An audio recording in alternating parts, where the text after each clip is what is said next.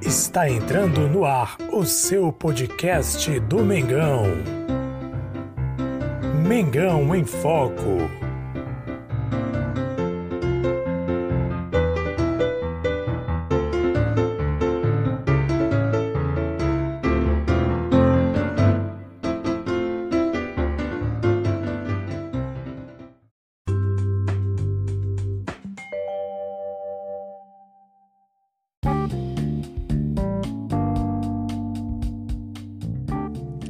Salve, salve nação rubro-negra! Jesus Massouza com vocês, mais uma vez aqui em Mengão em Foco, episódio 82 do seu podcast Mengão em Foco. Muito obrigado você que acompanha a gente pelas redes sociais, acompanha a gente pelos canais aí do YouTube, Facebook e também aí pelas plataformas de stream. Você que ouve a gente pelas plataformas de podcast, pelo Anchor, pelo Spotify, Applecast e demais plataformas aí de sua preferência. Muito obrigado você acompanha a gente.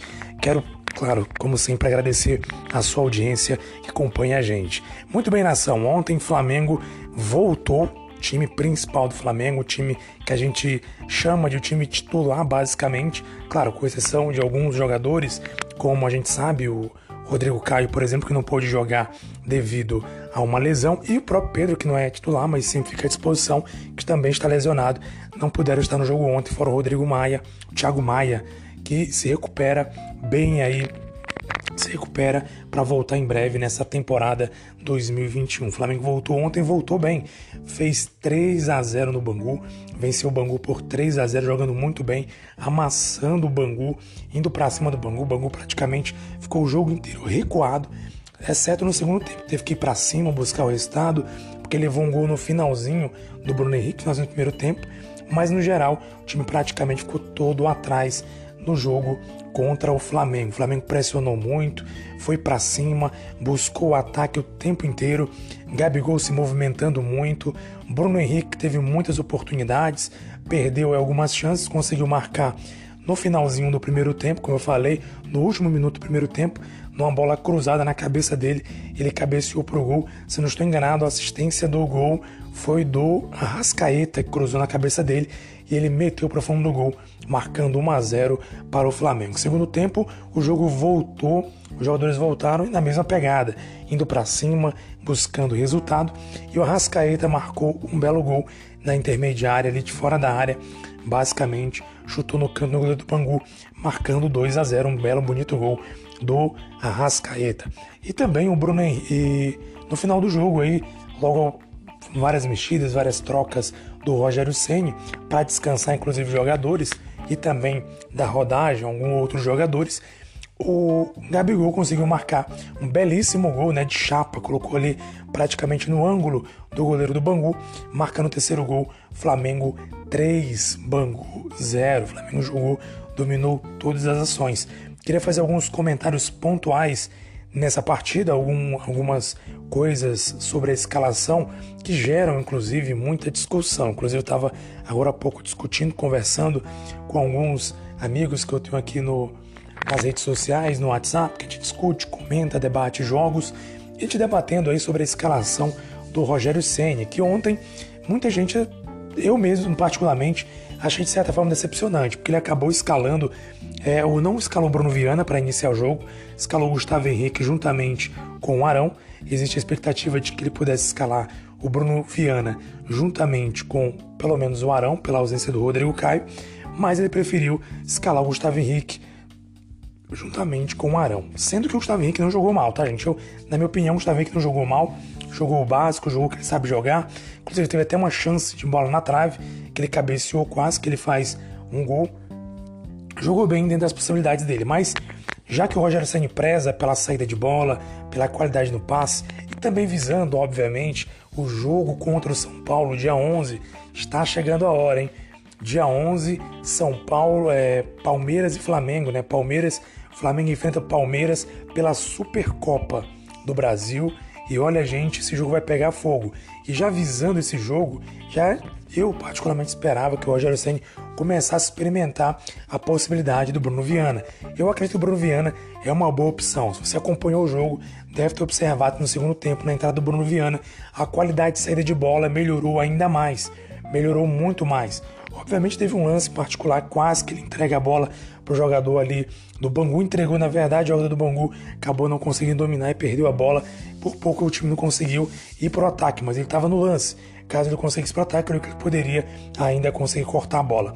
Mas enfim, exceto esse lance, ele jogou muito bem. Ele tem um controle de bola impressionante, um bote certeiro também como zagueiro, além de uma saída de qualidade. Ele sabe fazer passes a média, a longa distância.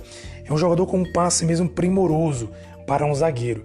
Então, creio que se o Rogério Ceni prima mesmo por um passe muito bom, eu acredito que ele deveria olhar um pouco mais para o Bruno Viana. E na minha opinião, no próximo jogo, caso o Rodrigo Caio tenha condições de jogo, eu colocaria Bruno Viana e o Rodrigo Caio. E ainda colocaria o Arão no meio no lugar do Diego Ribas. Diego Ribas jogou bem?